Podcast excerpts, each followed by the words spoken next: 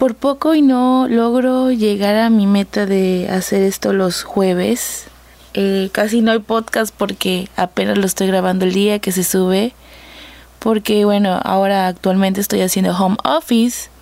Si recuerdan en mis episodios anteriores, soy una godín y ahorita ya me mandaron a casa porque pues el coronavirus está fuerte, al menos donde vivo y pues se me en vez de que porque decía bueno ya estando en la casa puedo hacer mis cosas puedo grabar mi podcast con más detenimiento puedo hacer mis proyectos personales y también dedicarle tiempo al, al home office de mi trabajo y pues los resultados no han sido como yo esperaba. Obviamente he tenido más trabajo aquí porque pues es más demandante las ventas o sea como está cerrando todo el mercado necesito pues atender más el trabajo y obviamente pues siempre le voy a dar prioridad al que me esté dando más dinero. Pero también este es una cuestión de lealtad hacia mis clientes. Entonces estoy en una encrucijada y muy estresada. Y la verdad como lo dije anteriormente hacer podcast me relaja bastante. Entonces arranquemos este nuevo episodio de alegoría. Bienvenidos Alegoría con Alejandra Fausto. Bien, les puedo platicar un poco qué es el, realmente el home office.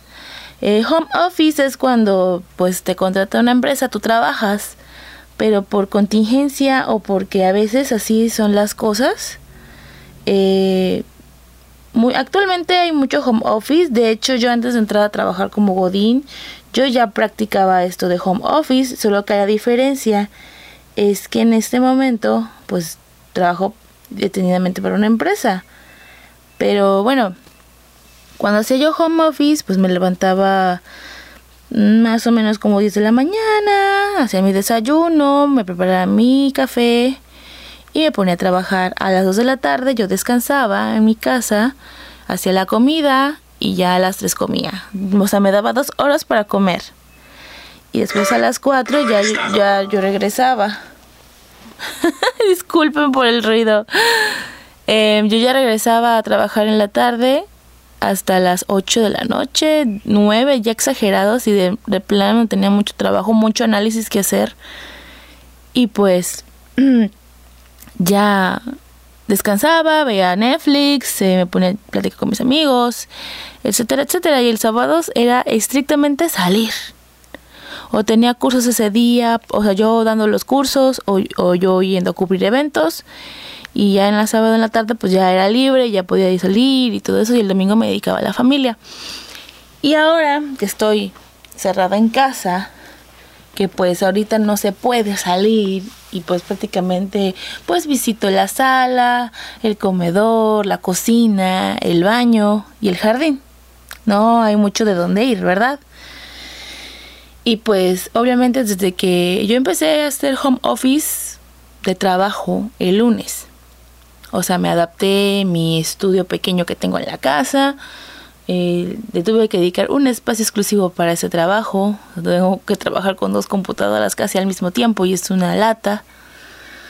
En fin, yo siento que eh, hubo, creo que los primeros dos días le dediqué de bastante trabajo porque yo quería como que adelantar trabajo para que pues yo pueda disfrutar la casa, poder pues limpiar mi cuarto porque pues no digamos que no está en las mejores condiciones. Pero eh, sí, dedicarle más tiempo a mí misma, ¿no? O sea, porque realmente, pues, creo que un 70% de mi tiempo se lo dedico al trabajo, pero pues ha sido por distintas cuestiones. Obviamente el trabajo pues me da dinero, entonces, pues, necesitamos dinero para comer, ¿no? Principalmente. Ya después de los vicios, viajes, lo que ustedes quieran. Y el 30% se lo trato de dedicar a las personas que me rodean, mi familia, mis amigos, pero eh, mentira, ese es un 20%. Y el 10% me lo dedico a mí. Debería ser al revés, ¿verdad?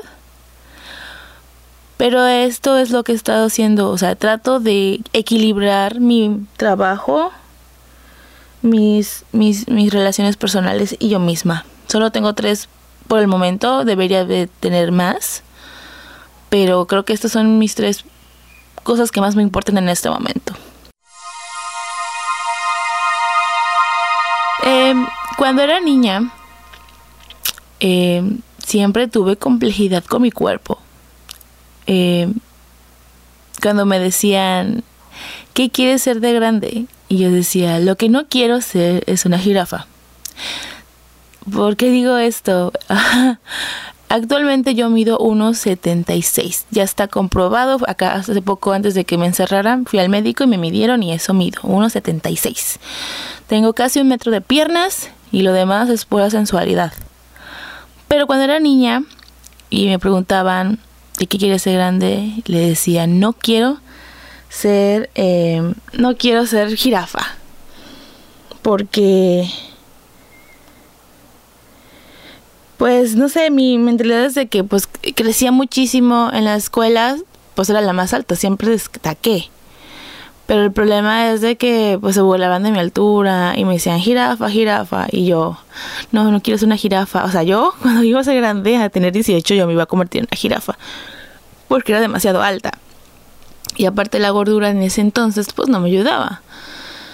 Entonces, eh, hace unos meses leí como que un test o preguntas de Tumblr, si tienen Tumblr, van a entender este, este tipo de dinámicas.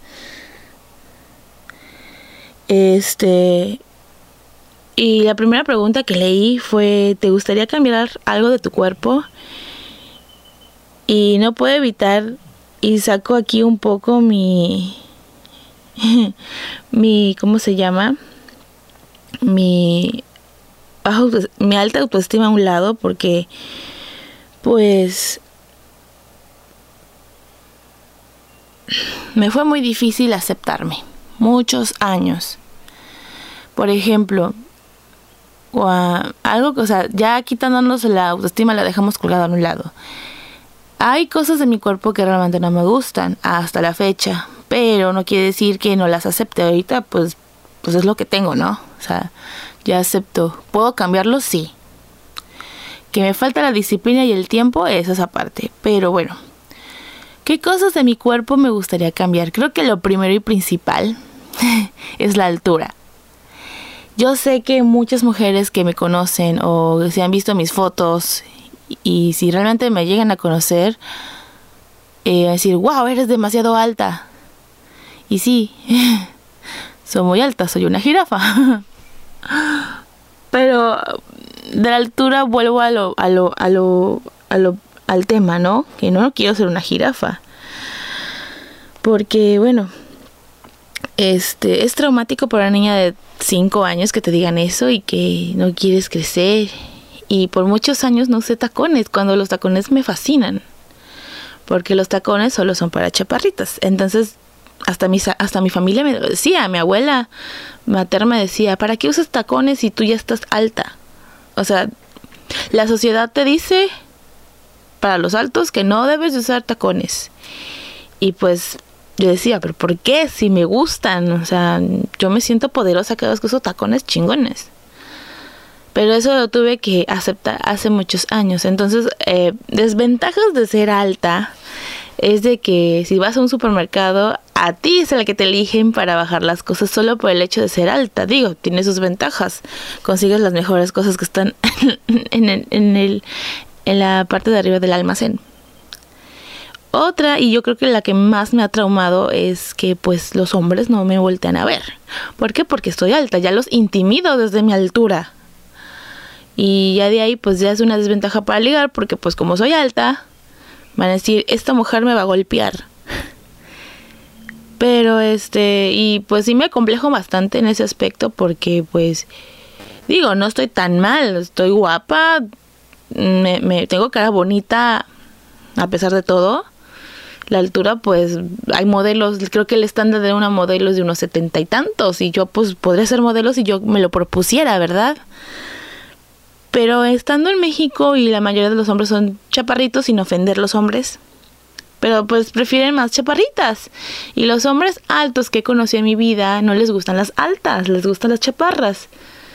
Y obviamente yo, yo quiero altos. O sea, realmente mi estándar, o sea, mi, mi expectativa es tener un hombre alto.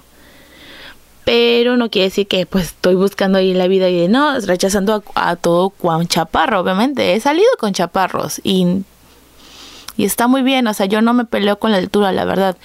Y muchos hombres están acomplejados con la altura. Entonces entro en discusión conmigo mismo y digo, ¿por qué eres tan alta? y me choca porque pues yo quisiera ser chaparrita porque pues eres más linda, adorable y cargable y pues en mi caso pues no se puede. Entonces mm, es una de mis complejidades más grandes.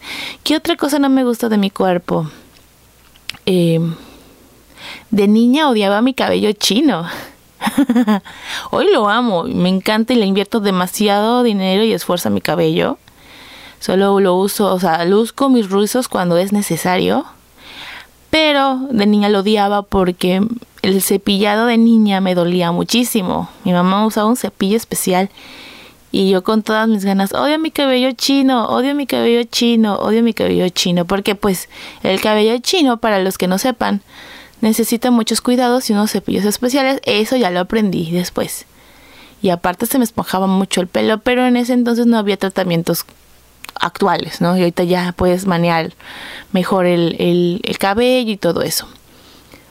Entonces, en las fiestas, en mis reuniones familiares, mis primas, tienes bonito el cabello, que no sé qué. Y yo así de, ¿es en serio? Está horrible. No me gusta, me duele mucho tenerlo. No puedo tenerlo lacio. O sea, los chinas se tienen que peinar sí o sí, porque si no te peinas, a legua se ve que pues estás toda desalineada. Las lacias no, las lacias se pueden dormir, solo se cepillan al día siguiente y ya están. Y yo pues soy un poco, ah, pues no floja, pero sí acelerada. O sea, mi vida cotidiana es de aceleramiento. Me levanto, ya tiene que estar puesta la ropa, que me voy a peinar y salir. Y yo, la verdad, actualmente le invierto media hora de mi tiempo a cepillar y acomodar bien mi cabello. Porque lo merece y lo amerita y porque el cabello chino es muy delicado. Pero bueno, eso del cabello chino, la verdad, ya se resolvió, ya lo amo. De hecho, no dejo que cualquier estilista lo toque. Y pues, bueno, el cabello se, se, se resuelve, se resolvió. Bueno, creo que también no me gusta mi nariz, está muy chata. Aparte porque ha sufrido muchos, este, ¿cómo decirlo? No son cambios, sino... Em, la mayoría de los barros, desde mi adolescencia hasta la fecha, se han alojado en mi nariz. Y ha dejado marcas. Y pues no me gusta porque tengo la nariz toda reseca. Tengo huecos. Y pues este ha afectado mucho. No sé, la nariz como que no es mi... No me gusta. O sea, si pudiera tener una máquina y super sacar todo y dejarlo todo liso, me encantaría. De ahí les voy a contar algo muy gracioso. Las últimas dos que me falta por mencionar es que no me gustaba mi trasero. Eh, si ven fotos mías, ah, van a ver que que tengo cabos grandes, pues, o sea, mi, mi, mi sex appeal son las nalgas. Pero de niña lo odiaba porque pues desde niña pues ya, ya las traía, ¿no? Y yo siempre metía metía mi, mi, pompas hacia, las contraía, porque no quería que nadie me las viera, ¿saben? Porque las niñas de todas las edades de, mi, de, mi, de, de, toda mi vida me han dicho, es que lo tienes grande y que no sé qué, y te ves mal, y que no sé qué. Y yo pues las escondía, y me decía mi mamá muchas veces, no la escondas, sácalo porque me veía más gorda de lo que ya estaba. O sea, me metía las pompas y sacaba más la panza, por así decirlo.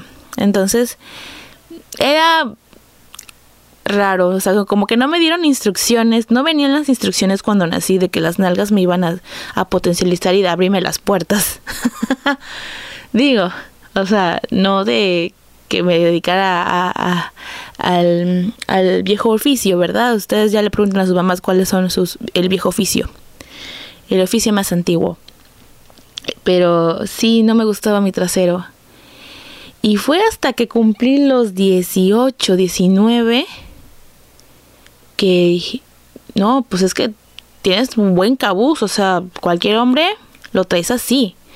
Entonces, cuando hice mi introspección de que ¿qué le gusta realmente a los hombres?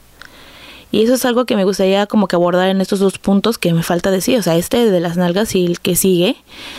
Es que yo, pre yo siempre creí que a los hombres les gustaba las delgadas, este, obviamente con mucha chichi, este...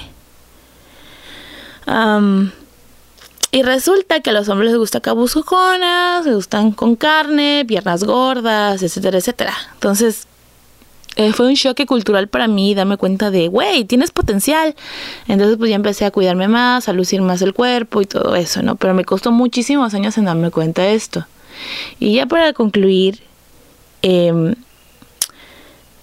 obviamente creo que la parte de mi cuerpo que no me gusta, pues es mi panza, mi barriga, porque está súper gorda, igual los brazos están gordos y las piernas. Eso es un problema de inseguridad que he tenido por años y que lo he refugiado en la comida. Muy mal empleada la comida, pero pues eso me ha me ha, me ha pasado mucho, ¿no? Y es algo que he trabajado con los años en mi autoestima, pero sí, mi cuerpo gordo no me gusta. O sea, lo, lo, hasta la actualidad, o sea, teniendo la autoestima que tengo, o sea, la tengo muy alta, la verdad, eh, pues pues ahí está el problema, ¿no? Y, pues ha habido temporadas en que sí lo he logrado y me veo muy bien, pero me confío y vuelvo a comer y pues vuelvo a subir de peso. Pero bueno. Dije, ahorita dije las cosas que no me gustan de mi cuerpo. O sea, realmente no me gustan, pero aquí está, los tengo, los acepto. Pero pues yo siento que hay personas y me ha tocado personas que realmente les gusta mi cuerpo Obviamente la personalidad también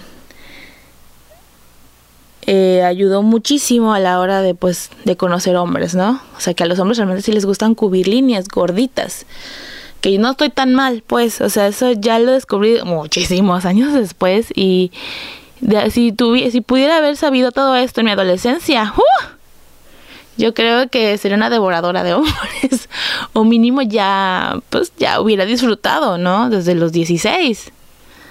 Pero bueno, eh, creo que la luz le llega a alguien al momento que tiene que ser. Y pues, si cambiaría algo de mi cuerpo, o sea, la verdad solo sería bajar de peso. Porque bueno, la altura, pues la tengo, ¿no? Y, o sea, si yo, yo nací con esta altura es porque pues puedo potencializarme más, ¿no? O sea, sacarle provecho. Y tengo una asesora de imagen que trabaja conmigo y pues a mí me ha dicho, tú eres perfecta, tienes el cuerpo perfecto, la altura perfecta y así de, oh my god. Pero pues obviamente solo baja de peso y vas a ver cómo te va a llover. Y yo así de, la madre, me encanta comer, no sé cómo le vamos a hacer. Pero en conclusión, lo que cambiaría de mi cuerpo solo sería la gordura, que eso con dieta y ejercicio y mucho amor propio se puede hacer. Y bueno, llegamos al final de este pequeño podcast. Lo hice demasiado breve porque tengo mucho trabajo y la verdad no quiero tampoco descuidar esta parte. Síganme en mis redes sociales. Eh, tenemos Instagram del, podcast que se llama Alegoría MX. Lo pueden buscar ahí. Síganme en Facebook como Alejandra Fausto. Twitter soy Ale Fausto. Y en Instagram personal me encuentran como Alejandra Fausto.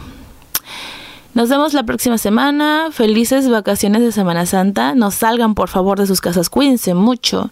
Y háganme el favor, el favor de ser felices. Hasta la próxima.